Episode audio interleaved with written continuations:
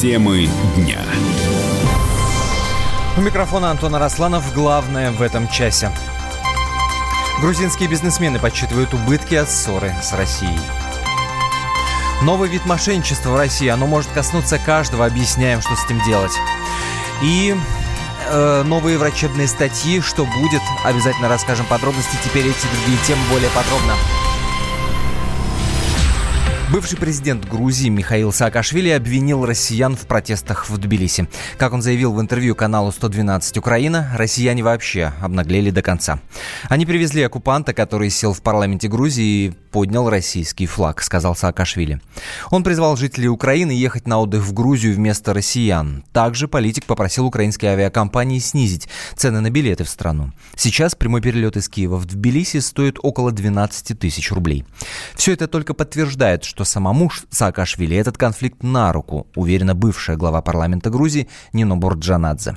Я понимаю возмущение российской стороны, потому что в России было уже настроение, что с Грузией улучшаются отношения, особенно на человеческом уровне. Поток российских туристов уже как-то вот немножко улучшал отношения. Между прочим, я предупреждала и грузинское общество, и в России я неоднократно говорила о том, что не надо входить в заблуждение. То, что люди на уровне человеческих отношений хорошо принимают российских туристов, и что российские туристы возвращаются довольны из Грузии, это не означает, что политическое напряжение исчезает, потому что постоянно нагнетается политическое противостояние со стороны грузинских оппозиционных сил, особенно это касается, естественно, про-саакашвилевских сил и у обоих флангов его команды, потому что это главный флаг, который у них э, в руках, антироссийское направление. Больше у них козыров на самом деле нет. Если бы у нас был бы хотя бы один позитив в политическом, не в экономическом, не вино там или рынок. Если бы в политическом направляющем у нас был бы сейчас какой-либо позитив в корзине, естественно,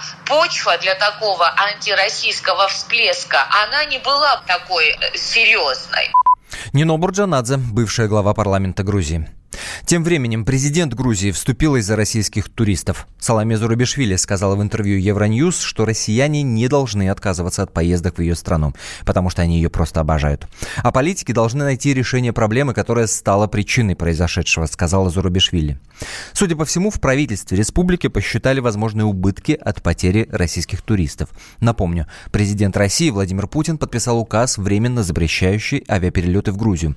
Комсомолка тоже подсчитала, кто сколько потеряет от этого. В цифрах разбирался редактор отдела экономики «Комсомольской правды» Алексей Иванов. 1 миллион 400 тысяч раз в прошлом году граждане России посетили Грузию. Это та статистика, которая сейчас все оперирует, но нужно понимать, что не все из этих посещений были туристическими. В эту статистику входят и те люди, которые по работе как-то связаны с Грузией, и те, кто там были транзитом. Надо понимать еще, что не все из российских туристов добирались именно самолетом, потому что между Грузией и Россией есть еще автомобильная дорога и контрольно-пропускной пункт Казбеги на осетино-грузинской границе. Поэтому количество людей, которые пользовались самолетами, чтобы добраться в Грузию на отдых, можно оценить примерно 300 тысяч человек в год. Но все равно это очень значительный был вклад России в экономику Грузии, который ну, составлял примерно 200, 300, 400 миллионов долларов. Кроме того, Грузия критически зависит от экспорта в Россию своего вина. Это более десятка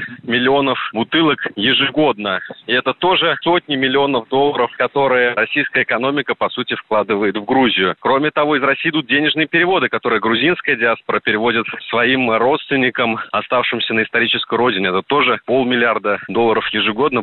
Когда речь заходит о торговых отношениях, конечно, в первую очередь на ум приходят поставки вина.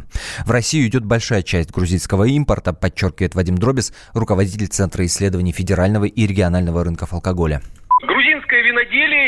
держится на поставках в Россию. Это даже без всякого преувеличения. Из э, всего объема винодельческой продукции, которую Грузия поставляет на мировой рынок, 65% это российский рынок. Продукт э, великолепный, отличный. Я очень люблю грузинское вино и всегда любил. Но он все-таки больше адаптирован для советской публики, скажем так, да, жителей бывшей Российской империи, потом Советского Союза. То есть все республики работали прежде всего на собственный внутренний рынок, на винодельческий. Поэтому представьте себе, себе, что вот, ну, почти две трети рынка внешнего Грузия лишится. Я думаю, что от этого удара, если от предыдущего удара еще грузинская отрасль в 2013 году начала оправляться благодаря вот разрешению поставок в Россию, то уже Грузия не оправится точно, винодельческая ее отрасль.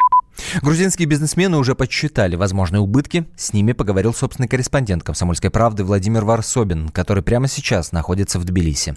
Конечно, если представить себе, что все туристы России перестанут ездить в Грузию, то это будет очень жестокий удар. Вот я нахожусь в гостинице, и э, хозяйка говорит, что сейчас уже отмена брони в букинге дошла до 280 человек, отменили. Это серьезный удар для небольшой гостиницы, это проблема. В э, магазинах, которые торгуют сувенирами, вином и так далее, тоже, если представить себе, что все туристы не приедут, то да, там они потеряют до 80, а то и 90 процентов э, оборота. Ну, то есть э, это говорит о том, что магазин просто закроется. Напомню, беспорядки в Грузии начались в четверг. Во время выступления в парламенте нашего депутата Владимира Гаврилова в зал заседаний ворвались представители оппозиции. Они были недовольны тем, что представитель России сидит в кресле главы парламента. Вечером несколько тысяч демонстрантов пытались прорваться в здание грузинского парламента. Митингующие требовали отставки главы МВД и председателя парламента. Полиция была вынуждена применить слезоточивый газ и резиновые пули. Пострадали 240 участников акции протеста и 80 силовиков. Задержаны несколько десятков человек.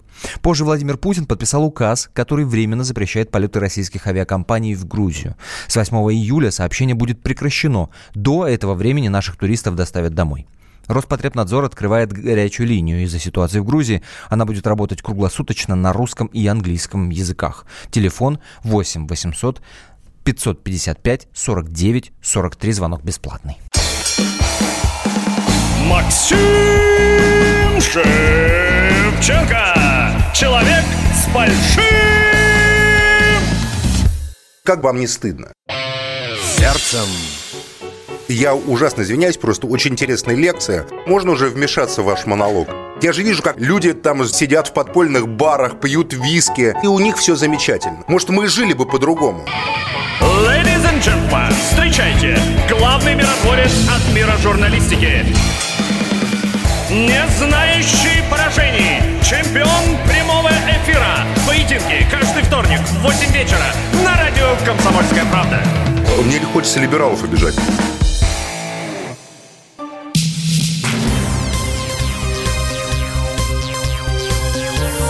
Темы дня. У микрофона Антон Арасланов.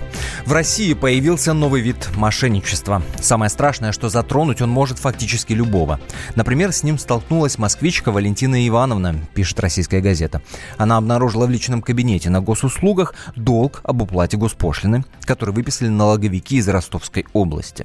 В Ростовской области москвичка никогда не была, поэтому и начала разбираться. Выяснилось, что некий гражданин пришел в суд города Донецка Ростовской области и принес липовую расписку, в которой говорилось, что Валентина Ивановна заняла у него 400 с лишним тысяч рублей. Паспортные данные Валентины Ивановны были указаны верно, за исключением прописки, но суд такие вещи не проверяет. По закону он обязан просто взыскать с должника деньги, даже не уведомляя его. Со счета должника списывают деньги и высылают счет на оплату госпошлины. Его-то и получила героиня публикации. Можно ли как-то защитить себя от мошенников, нам объяснил адвокат Андрей Князев. Если вы эти деньги не брали, то это доказывается в суде и, в общем-то, доказывается элементарно.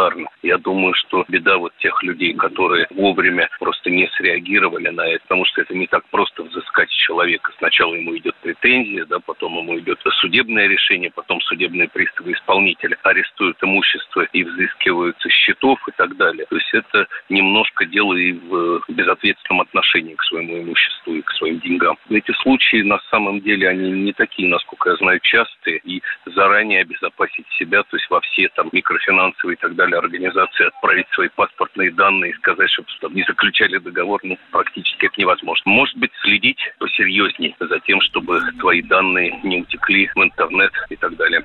А в Госдуме уже разрабатывают законопроект, который поможет защитить от, от мошенников хотя бы недвижимость. Он не позволит преступникам оформить на себя жилье без нотариального согласия хозяина.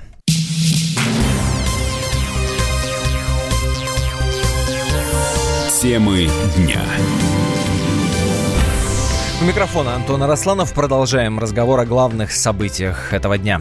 Президент США Дональд Трамп продолжает кадровую чехарду в Пентагоне. За минувшие два с половиной года он сменил уже трех министров обороны. И теперь в это кресло решил посадить Марка Эспера, пока в качестве исполняющего обязанности. Что это за фигура и почему Трамп меняет министров обороны как галстуки, разбирался военный обозреватель «Комсомольской правды» Виктор Баранец. Президент Соединенных Штатов Америки Дональд Трамп продолжает кадровую чехарду в Пентагоне. За минувшие два с половиной года он сменил уже, внимание, троих министров обороны. Это Эштон Картер, это Джим Мэттис, это Патрик Шанахан. И вот теперь в кресло главного силовика Трамп решил усадить Марка Эспера. Правда, пока в качестве исполняющего обязанности. Почему ушли эти люди? Ну, с Картером все было ясно. Он был креатурой Барака Обамы. А с Мэтисом и Шанаханом у Трампа случился облом. Мэтис вдруг покатил бочку на верховного главнокомандующего, не соглашаясь с выводом войск США из Сирии и Афгана. А Шанахан, оказалось, вместе с сыном поколачивал свою жену кулаками с бейсбольной битой. И вот теперь Марк Эспер. Ну, что касается политических взглядов Эспера, то они ничем для России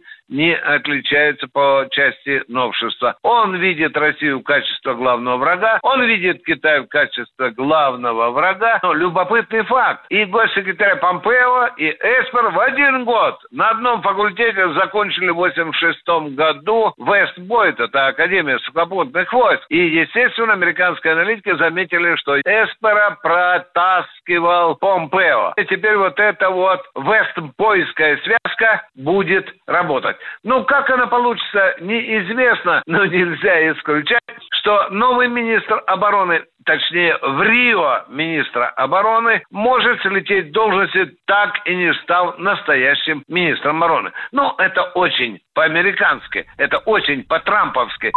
Тем временем сам Трамп разбирается с Ираном. Накануне появилась информация, будто он отменил приказ нанести удар по арабской стране.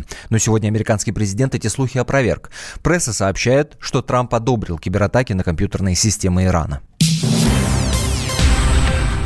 Есть ли жизнь на Марсе? Нет ли жизни на Марсе? Кажется, ответ на этот животрепещущий вопрос наконец-то найден. Точнее, найдены некоторые признаки того, что на Красной планете существуют некие микроорганизмы.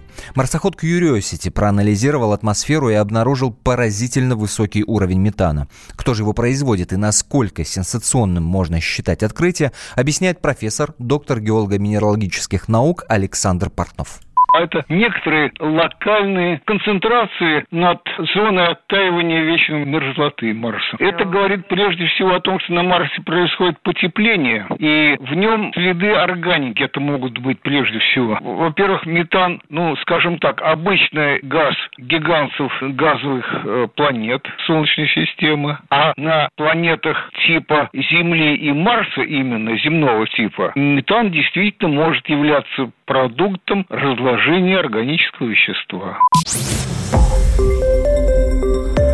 Радио «Комсомольская правда». Более сотни городов вещания и многомиллионная аудитория. Керчь 103 и 6 FM.